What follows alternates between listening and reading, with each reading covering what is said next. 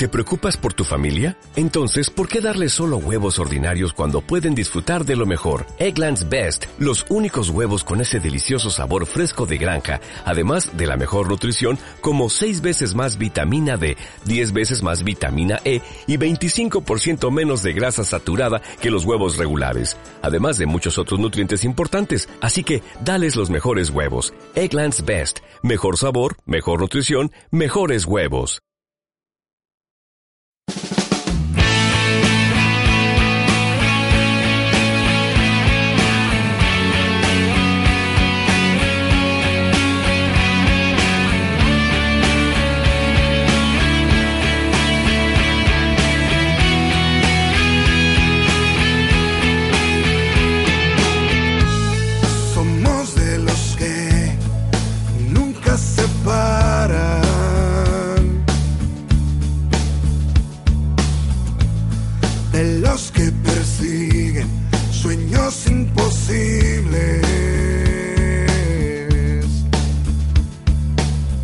Bienvenidos a un nuevo podcast de Wonders, el fútbol del pueblo. En esta edición conoceremos un poco más la realidad del club de fútbol popular Olicuela Deportiva. Entrevistaremos a uno de los eh, organizadores, una de las personas que está en el grupo de trabajo Manu Mazón.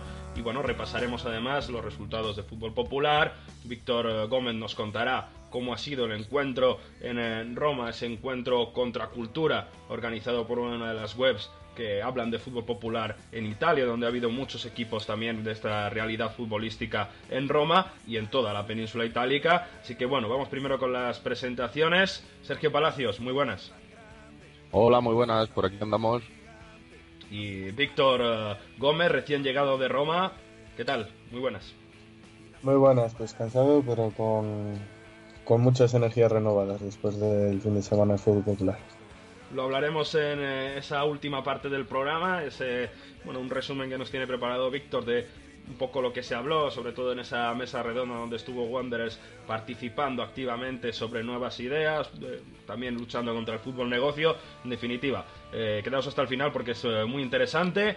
Les saluda Mario Gago. Vamos directamente ya con la entrevista de este podcast de Wanderers. Vamos a conocer más al Club de Fútbol Popular Orihuela Deportiva.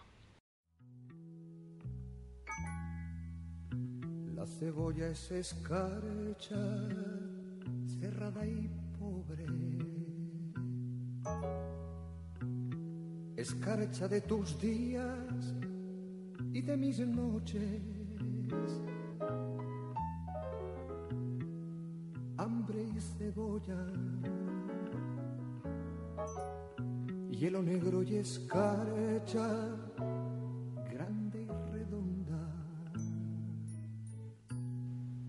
Iniciamos este podcast de Wanderers con Manu Mazón del Club de Fútbol Popular Orihuela Deportiva porque queremos acercarnos a esta nueva realidad del fútbol popular. Ha empezado a competir de forma oficial en esta temporada y queremos saber no solo deportivamente, sino también socialmente cómo está creciendo este club.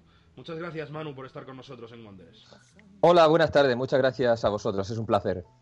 Bueno, la primera pregunta es eh, obligada después de, estos primeros partidos del, eh, del equipo ya compitiendo, intentando conseguir resultados. Pero, ¿cómo, ¿cómo ha sido este inicio de temporada, estos primeros partidos ya con competición regular, partidos oficiales? Bueno, pues ha sido un inicio de temporada eh, complicado. Eh, hay que tener en cuenta que la mayor parte de nuestros jugadores se acaban de conocer hace apenas unos meses y, bueno, pues de cuatro partidos jugamos, jugados, perdón, eh, hemos cosechado dos victorias y, dos derrotas.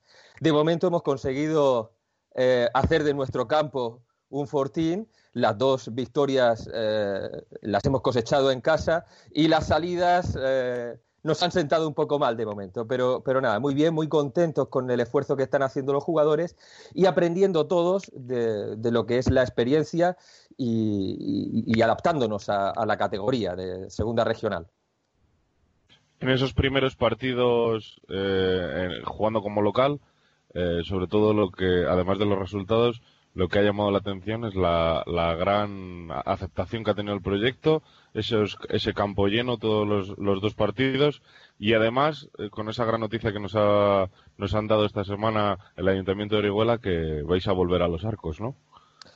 Pues, pues sí, la verdad es que la gente ha respondido muy bien y en los dos primeros, eh, los dos partidos que hemos jugado en casa, en el Polideportivo Municipal, eh, hemos llenado eh, la grada que hay, una grada lateral, eh, la hemos llenado por completo, incluso se ha quedado gente, eh, digamos que fuera del campo, viendo el partido a través de, la valla, ¿no? Y para nosotros ha sido una gran sorpresa y una grata sorpresa además, porque digamos que hemos visto de alguna manera el reconocimiento al trabajo que estamos haciendo como club de extensión social, ¿no? y de conseguir que eh, nuestro club que acaba de nacer eh, sea realmente un club popular de la gente y que la gente lo haga suyo. De momento, pues eh, hemos conseguido arrastrar a mucha gente joven, también a muchos familiares y amigos de los jugadores.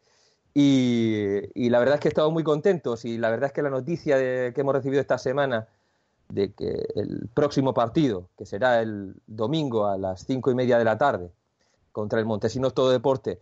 Eh, vamos a jugarlo en el campo municipal de Los Arcos, el campo de mayor capacidad del municipio, pues eh, nos llena de, ilusión, ¿no? Y estamos con muchas ganas de, jugar en, Los Arcos y de intentar que acuda y que disfrute de una tarde de fútbol por la mayor cantidad de gente posible, ¿no? Y, en, una en una situación pues más cómoda que, que en el polideportivo, ¿no? Que, se nos había quedado pequeño en los dos primeros partidos. Esto sin duda es una buena noticia también para involucrar a la gente del municipio de Orihuela, ¿no? ¿Cómo habéis penetrado en esa, eh, en esa sociedad con este nacimiento del club? Eh, y qué iniciativas, hemos leído algunas en las redes sociales, pero explícanos esas iniciativas para llevar a la, gente al campo y para que conozca que no es un eh, equipo de fútbol normal, un equipo de fútbol normal entre comillas, queremos decir un equipo de fútbol que tiene una organización diferente. Bueno, pues eh, yo creo que hay dos aspectos que, que son fundamentales, ¿no? desde mi punto de vista. Por un lado, eh, nosotros eh, desde el inicio nos tomamos muy en serio el tema de la difusión eh, de, todas las noticias que generábamos a través de, las redes sociales de Internet. digamos que nos hemos convertido en un fenómeno viral dentro de aquí a pequeña escala, en lo que es Orihuela, y, con ello hemos conseguido llegar a, mucha gente joven. Y por otro lado, yo creo que también hemos hecho un trabajo, la gente que se ha encargado de, buscar comercios, de colaboradores, pues también hemos hecho un gran trabajo ahí, ¿no? Y, hemos llegado a un perfil, eh, a un perfil de, aficionado, pues eh, diferente, ¿no? A gente de los comercios que ya no tan joven, ¿no? Y que han visto que, bueno, que esto era un proyecto serio, con proyección, y que han confiado en nosotros, ¿no? Y, luego todo ello eh, por supuesto, además de todo esto, pues el boca a boca también ha tenido un, un papel fundamental. ¿no? Eh, además, por supuesto, eh, has hecho, hacía referencia eh, de manera más o menos implícita al trabajo social que, hemos intentado llevar a cabo hasta ahora. es otra, una de las patas del proyecto. ¿no? nosotros no solo somos un equipo de fútbol, o creemos que nuestro club forma parte de la sociedad y ha de implicarse en los problemas que, tiene nuestra sociedad y, bueno, eh, nuestro entorno más próximo. Y bueno, pues eh, hasta el momento pues hemos eh, colaborado con, estamos ahora mismo en una campaña de colaboración con Adis Vega Baja, que es una asociación de discapacitados de aquí de nuestra comarca, y para, haciendo una recogida de tapones de botella para ayudar a, costear eh, un tratamiento eh, de, una, de, una, de, una, niña, ¿vale? Eh, luego, por otro lado, ahora mismo también estamos colaborando con, con, FARE, con un proyecto en contra de, la discriminación, fútbol para, para, la educación y contra la discriminación. y, bueno, en este proyecto, pues la participación en este proyecto nos ha llevado a, a colaborar con Vega Baja Coge, ¿vale? que es una ONG que trabaja con personas migrantes. ¿vale? Además, estamos, eh, tenemos en mente eh, organizar junto con la Fundación Cultural Miguel Hernández un concurso del que no puedo dar más detalles porque saldrá a la luz la semana que viene y ya lo, lo difundiremos por todos los medios conocidos, por redes sociales y demás. Y bueno, es eh, digamos que otra de las, otro de los ámbitos en los cuales pues trabajamos para conseguir llegar a más gente ¿no? y distinguirnos sobre todo de, del resto de, clubes, ¿no? implicarnos socialmente con la gente de aquí y, y hacerles llegar y transmitir eh, nuestra pasión, que es el fútbol, pero un fútbol entendido no como un negocio, sino como un fútbol de la gente, ¿no? Y que sientan la gente como suyo.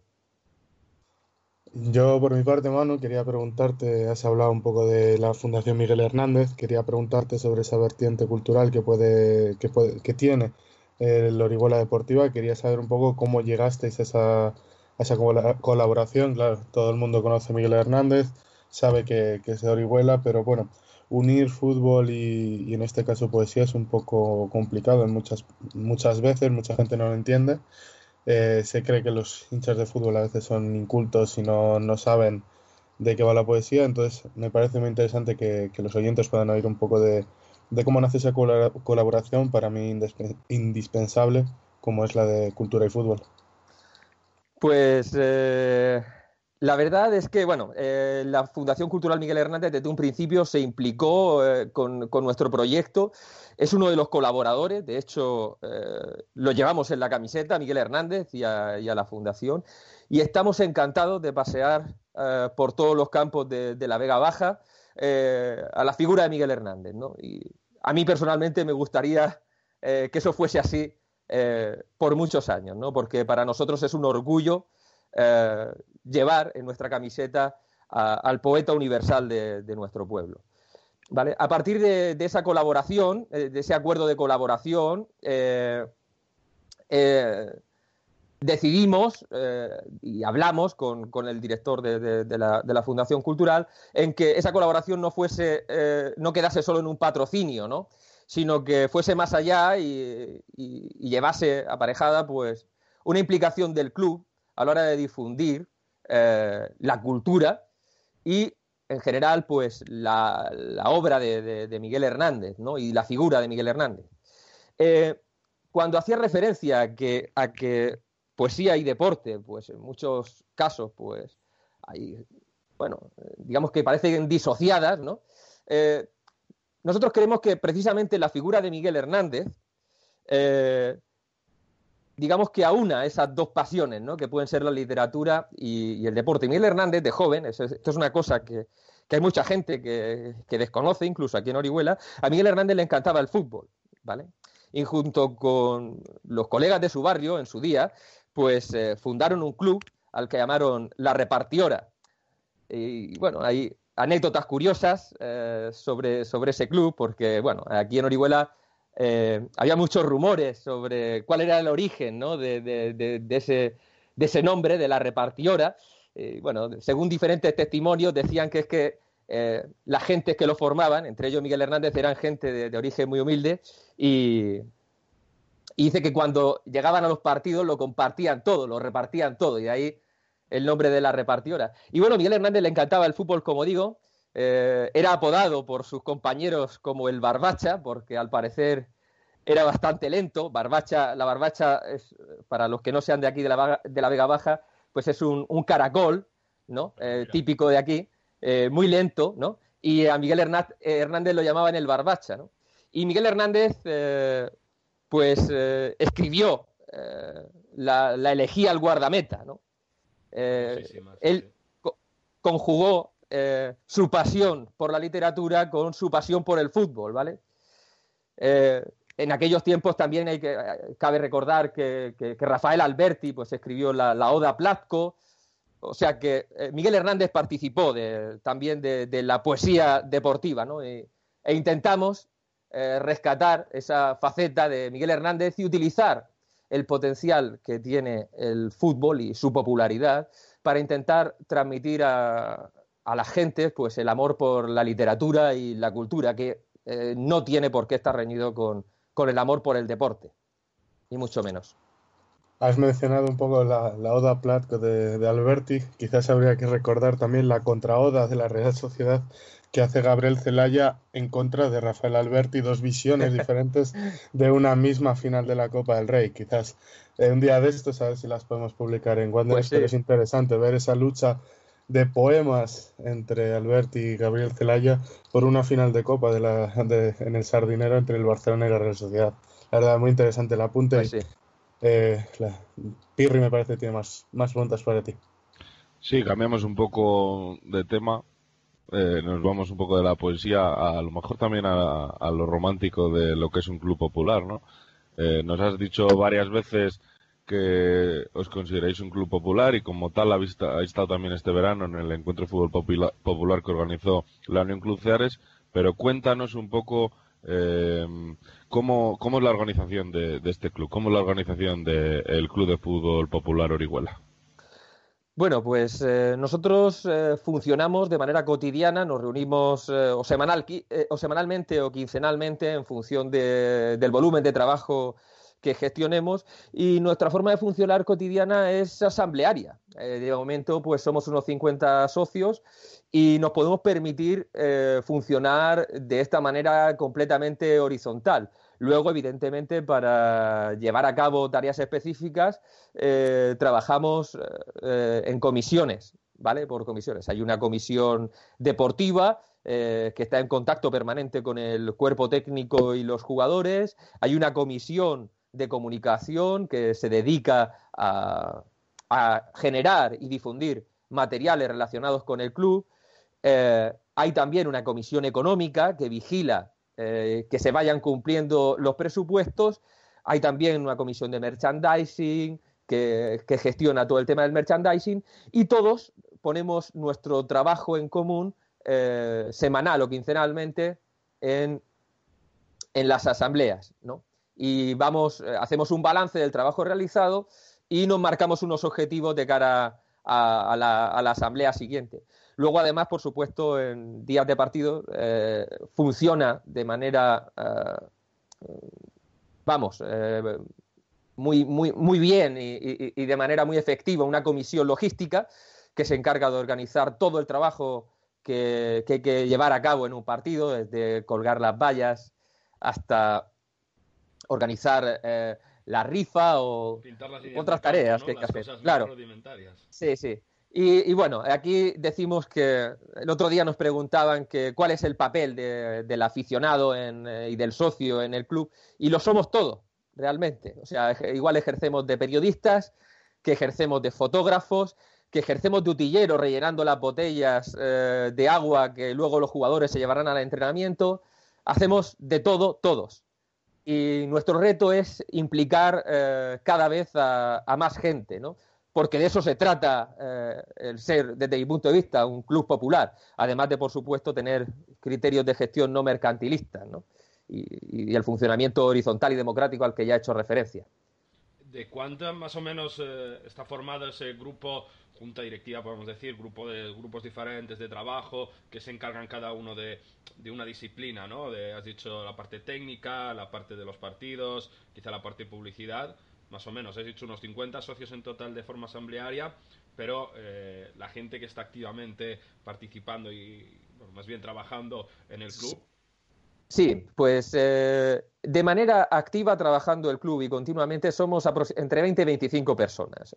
¿eh? más o menos la mitad de, los socios, un poco, un poco menos. Nuestro reto está en conseguir implicar a todo el mundo. Claro que siempre pasa que tenemos socios, por, por fortuna tenemos eh, socios que, que, no residen ni siquiera en nuestra ciudad y que, bueno, por cuestiones laborales, personales, eh, pues residen en otros sitios y, claro, no pueden acudir a las asambleas, ¿no? Pero nuestro reto es implicar cada vez a más gente, conseguir cada vez más socios eh, más simpatizantes. En, cuanto a simpatizantes, eh, andamos ya rondando los 200. Y, es un objetivo, ¿no? Es un objetivo permanente que tenemos que es ampliar nuestra masa, nuestra masa social, porque así podemos también, podremos también organizarnos mejor en, el trabajo y seguir creciendo, ¿no? Has hablado de objetivo, objetivo social, crecer se, da por absolutamente por descontado, ¿no? Objetivo deportivo, intentar el ascenso este año, en el primer año de competición. A ver, eh, eh, desde mi punto de vista ese objetivo es un objetivo excesivamente ambicioso, dado que eh, somos un club que acaba de nacer, nuestros jugadores militaban en distintos clubes la temporada pasada y ellos también acaban de conocerse, ¿no? Y se está acoplando el, propio equipo. Muchos de ellos vienen de equipos juveniles y tampoco conocían la categoría, ¿no?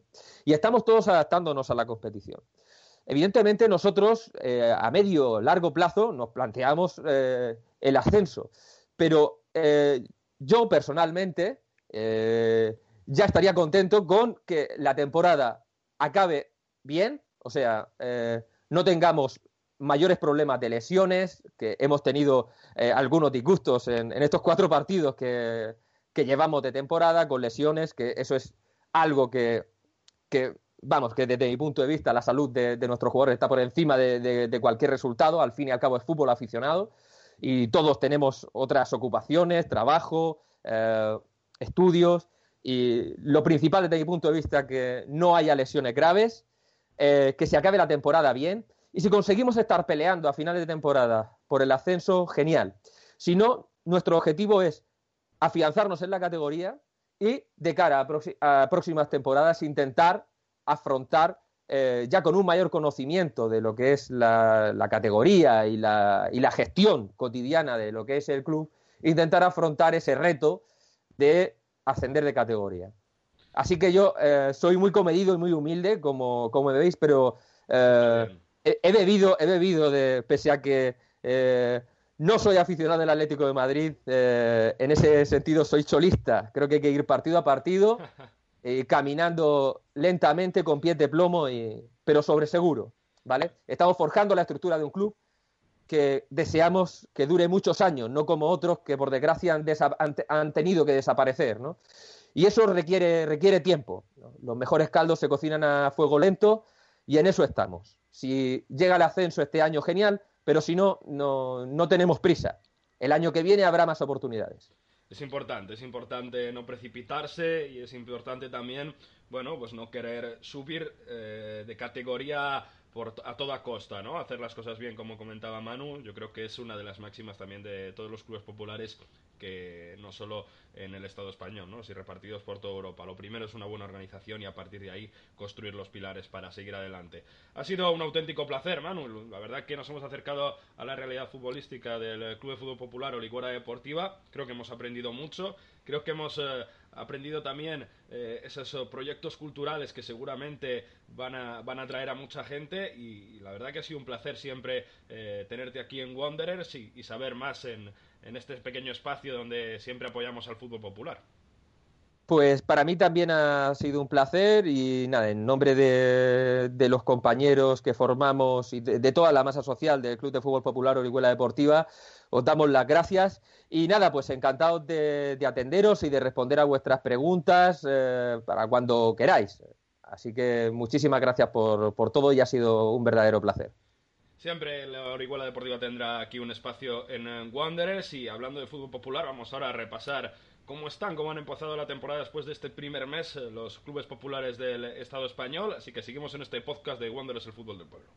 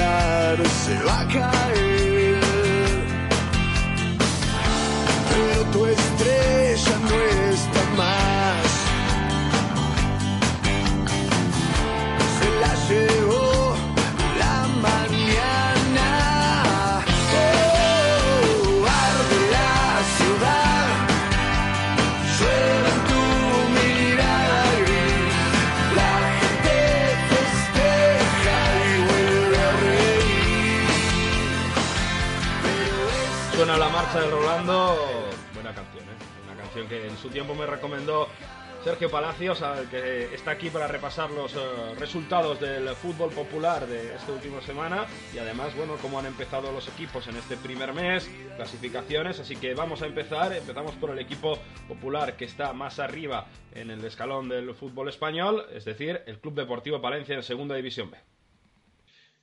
El Club Deportivo Palencia empató su partido contra el Real Valladolid B eh, en los anexos de Zorrilla eh, el club se sitúa eh, decimoséptimo en la posición, por lo tanto en, puestos de descenso, y el próximo encuentro lo disputa contra el Osasuna B en la balastera. Bajamos a la tercera división, grupo segundo, Unión Club Ceares. Por lo tanto, el Unión Club Ceares eh, quedó 2-4, ganó su, su partido de la semana pasada contra la Sociedad Deportiva Lenense se sitúa en mitad tabla, decimos segundo y su próximo partido será contra el colista, la Unión Deportiva Llanera. Siempre tercera división, grupo 8, Unionistas de Salamanca. Unionistas en su vuelta a la tercera división eh, vuelve, sigue de forma fuerte y por lo tanto gana 3-0 al Atlético Benvibre en su partido disputado entre semana, el 12 de octubre, eh, y se sitúa en la tercera clasificación en puestos de playoff a Segunda División B, sigue de, forma tajante subiendo puestos y su próximo partido le disputa en la Bañeza contra este equipo que se sitúa en, en la tabla baja, en mitad de la tabla baja. Grupo 13, CAP Ciudad de Murcia. El Ciudad de Murcia también disputó su partido entre semana el 12 de octubre, al igual que el Unionistas de Salamanca, y con un contundente resultado contra el Olímpico de Totana, ganando 0-5, incluso jugando algún minuto con un jugador menos. Sale de esta manera de puestos de descenso, situándose en la decimocuarta posición, y este domingo se enfrenta contra el filial de Lucam de Murcia. Grupo 16, Sociedad Deportiva Logroñés. La Sociedad Deportiva Logroñés sigue arrasando en, este grupo 16 y de esta manera ganó 6-0 al Rapid Murillo y se sitúa pues en líder en solitario en la clasificación y como tal en puestos de playoff a segunda división B. Eh, su próximo partido será contra el San Marcial de la parte baja de la clasificación. Tiempo para la división de honor andaluza. Hablamos del Jerez Deportivo. El Jerez eh, no pudo pasar del empate contra la Unión Deportiva Roteña, pero bueno, es un resultado ya que era el partido fuera de casa y sigue cuarto clasificado en la parte alta de la clasificación y jugará su próximo partido por luchar y seguir ascendiendo posiciones contra el Chiclana de la mitad de la tabla. Primera Autonómica de Galicia, Grupo Cuarto, Unión Deportiva Orense. La Unión Deportiva Orense ganó su partido 4-1 contra el Club Deportivo Viana y se sitúa segundo en la clasificación, sigue cosechando victorias y a ver si este fin de semana sigue con esos buenos resultados jugando este contra el Club, el Club Deportivo Arnoya en, en Ocouto. Comunidad de Madrid, Primera División Aficionados, Grupo 3. Hablamos del Atlético Club de Socios. El equipo madrileño en su primera eh, competición, en su primer año de competición, la primera de aficionados, perdió contra el FEPE Getafe y se sitúa en mitad de la tabla, sigue cosechando buenos resultados y como buena afluencia de público y este año, este fin de semana veremos a ver qué tal ese partido contra el, la Asociación Deportiva Lóndiga, jugando como locales en su partido en el Bercial. En Asturias, primera regional, en el grupo primero juega el Avilés Stadium. El Avilés, Stadium ganó 1-4 en su visita a Llanes contra el filial del Llanes y se sitúa en segunda posición. Eh, le queda todavía unos puntitos, cuatro puntitos para situarse eh, como líder de, esta, de esta primera regional y lo intentará conseguir en, en el próximo partido contra el Yaranés, que es el líder de la clasificación, y veremos a ver si recorta esos puntos que le, que le quedan para, que, para ponerse líder de la clasificación. Segunda regional Comunidad Valenciana, Grupo 15, UD Aspense. La Unión Deportiva Aspense, por su parte, descansó en la, en la, en la jornada pasada y esta semana que viene se jugará contra el Santa Pola eh, como local y además eh, la clasificación se sitúa un décimo en la parte media baja, ya que esta, esta, esta, esta liga solo tiene 15, 15 equipos. Siempre en la segunda regional de la comunidad valenciana, en el grupo 16, el equipo que ha sido protagonista de este podcast, el Club de Fútbol Popular Orihuela Deportiva. El Orihuela Deportiva no pudo, no pudo con la victoria, no pudo ganar contra el Callosa Deportiva B, pero bueno, sigue, sigue con buenos resultados, sigue en la parte alta de la clasificación, eh, jugando eh, contra otros 13 equipos, son 14 en, esta, en este grupo 16 de la segunda regional y va quinto en la posición, en, la clasificación. Y esta semana se, se, enfrentará contra el Montesinos Todo, y jugando como local y como hemos oído en la entrevista, estrenando ese, ese campo de los arcos eh, como, como, equipo, como equipo local. Seguimos hablando del fútbol popular aquí en Wanderers.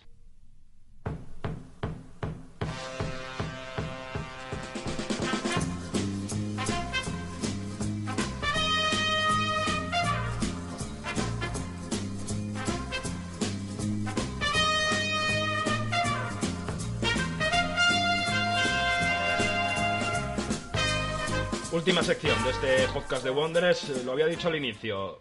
Vale la pena quedarse para escuchar cómo ha sido el fin de semana en torno. Bueno, no es un encuentro de fútbol popular en Italia, pero podemos decir que es casi el germen de lo que puede convertirse en un encuentro de fútbol popular, porque era un festival eh, cultural, un festival de fútbol, un festival contra la cultura, además con un novelaje a Valerio Marchi, pero Víctor, que has estado eh, todo este fin de semana, además con los compañeros de Sport Popolare, que son las organizaciones, seguramente ha servido para crear un asociacionismo más eh, entre los clubes populares en Italia, ¿no? La verdad que, el encuentro de fútbol popular del Memorial Valerio Marchi ha sido un, momento de agregación, de encuentro, de amistad y sobre todo de, conocerse y de crear una especie de red entre, entre muchos de los clubes, entre bastantes medios de comunicación y eh, ver que la realidad del fútbol popular está creciendo no solo en Italia, no solo en España, sino en diferentes sitios de, de Europa que quizás pasan un poco más eh, desapercibidos. Como bien has dicho, estuvimos, eh, nos recibieron los compañeros de Sport Popolare. También ejerció como anfitrión el, el, Atlético de San Lorenzo de Roma. Y eh, no solo fue hablar, no solo fue participar en diferentes debates, en diferentes charlas, sino también fue momento de fútbol con ese primer memorial Valerio Marchi, un triangular entre el Liberinantes, el Spartak Lidense y los anfitriones el, el Atlético San Lorenzo. Eh, bueno, de una parte fuiste también, eh, no, no, quiero decir representante, ¿no? pero un poco la voz del fútbol popular español, eh, del Estado español en, en, Italia. ¿no? Te preguntaron mucho por los encuentros de fútbol popular donde Wanderers también ha estado activamente. Sí, la verdad no, o sea, no en ningún momento fuimos representantes, somos como representación de Wanderers, obviamente, pero siendo un medio que responde a esa necesidad de construir unos nuevos medios de comunicación en, en España para eh, todo lo que es el fútbol popular, que viene muchas veces ignorado o, digamos, solo tomado de vez en cuando para alguna noticia esporádica por los medios, por los medios tradicionales o los grandes medios de de este, de este país y por tanto pues eh, fuimos un poco esa fórmula, esa forma de unificar a todos, a todos estos clubes en una sola voz e intentar hacer ver eh, en Italia un poco cómo es el panorama, el panorama del fútbol, del fútbol popular aquí. La verdad que estuvimos acompañados muy bien. Eh, estaba Stefano Pagnozzi, que es la persona que dirige Info, Info Popolare, y que también está en Supporters Sin Campo, junto a Ricardo Bertolín, que es representante de eh, Supporters Sin Campo, estuvo en Supporters, Fútbol Supporters Europe, además de estar activamente en My Roma, como eh, la gente de Jumbai, de Grecia, Aquiles Calamaras, que esa es una de las realidades que nos hicieron ver de cómo el fútbol popular está también arraigándose en, Grecia.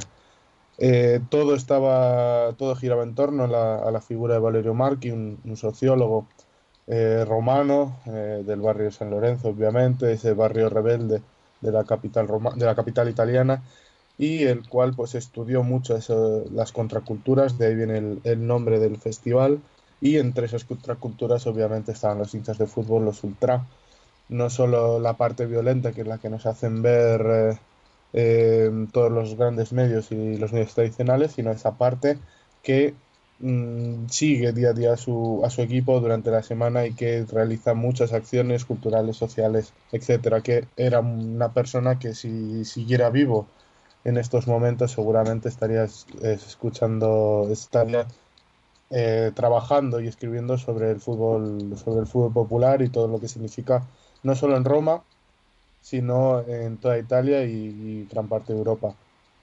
En esa, en esa mesa redonda que, estuviste representando Wanderers, eh, en, ese, eh, digamos, donde estaban también eh, populares, otras voces de, de, Italia y no solo, Em, bueno, se habló mucho sobre la lucha contra el fútbol negocio, qué se puede hacer desde las plataformas eh, de información, qué se puede hacer a nivel aficionado.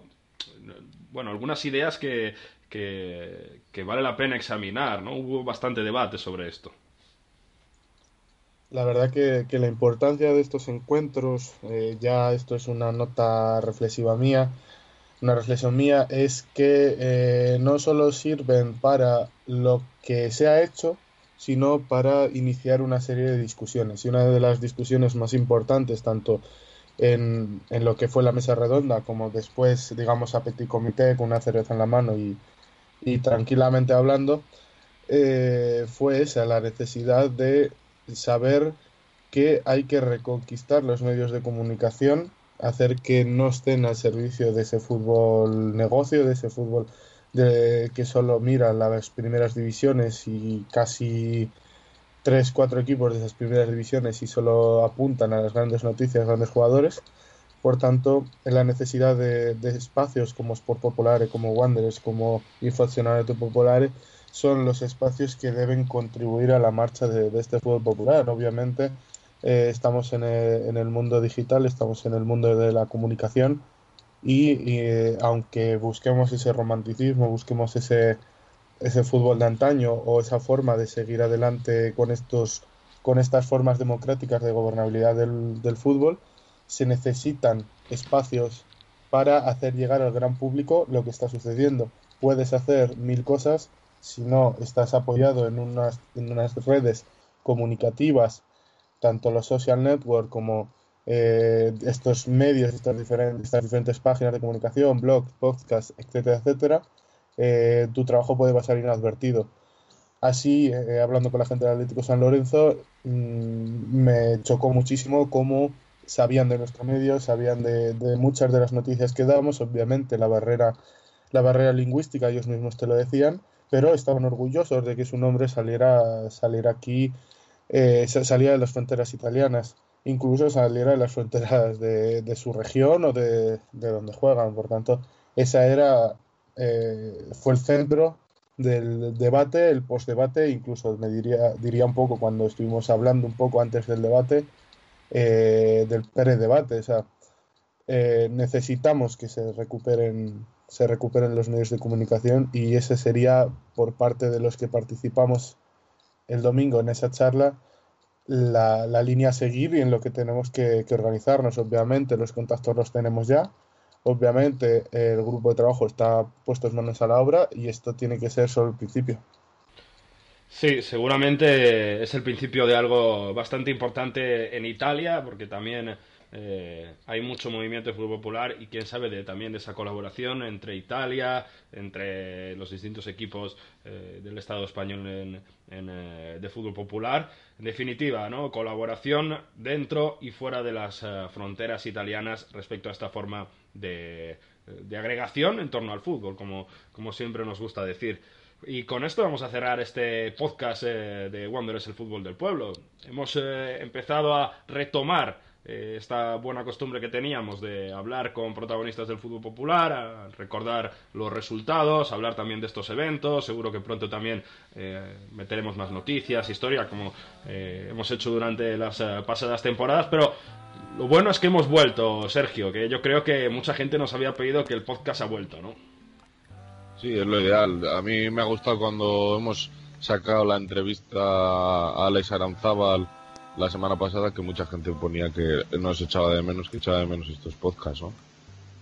Bueno, pues vamos a intentar eh, estar al menos eh, cada semana o cada dos semanas. Siempre la información de Wanderers en nuestro Facebook, Wanderers el fútbol del pueblo, en Twitter arroba Wanderers Food. Dentro de poco habrá sorpresas en nuestra página web, así que seguidnos día a día que prometemos eh, dar cada vez eh, más caña, más noticias y llegar todavía más. Estamos creciendo gracias a vosotros que nos escucháis y que os descargáis y nos leéis eh, mucho. Sergio, nos leemos, nos escuchamos. Nos vemos, aquí estamos y por aquí seguiremos. Víctor, bueno, pues te dejamos descansar, ¿eh? después de un fin de semana de viajes, de, reencuentros, de, convivencia en Roma. Eso es, y antes de despedirme, dar las gracias a, la persona que hizo ya personalmente como anfitrión, que fue Valerio Curcio, nuestro redactor en Roma. Eh, digamos, el mejor guía turístico político futbolístico que te puedes echar en Roma. Así que muchas gracias y ha sido un placer lo corroboro, que cuando yo también he tenido la oportunidad de estar en Roma, además sabe muchos sitios de, del Trasteve muy recomendables, no solo para cenar y comer. Cerramos aquí este podcast de Wanderers el fútbol del pueblo. Nos escuchamos, hasta la próxima. Todo cambia. Cambia, todo cambia. Pero no cambia, mi amor por más lejos que me encuentre, ni el recuerdo, ni el dolor de mi pueblo y de mi gente. Y lo que cambió ayer tendrá que cambiar mañana, así como cambio yo en mi tierra castellana.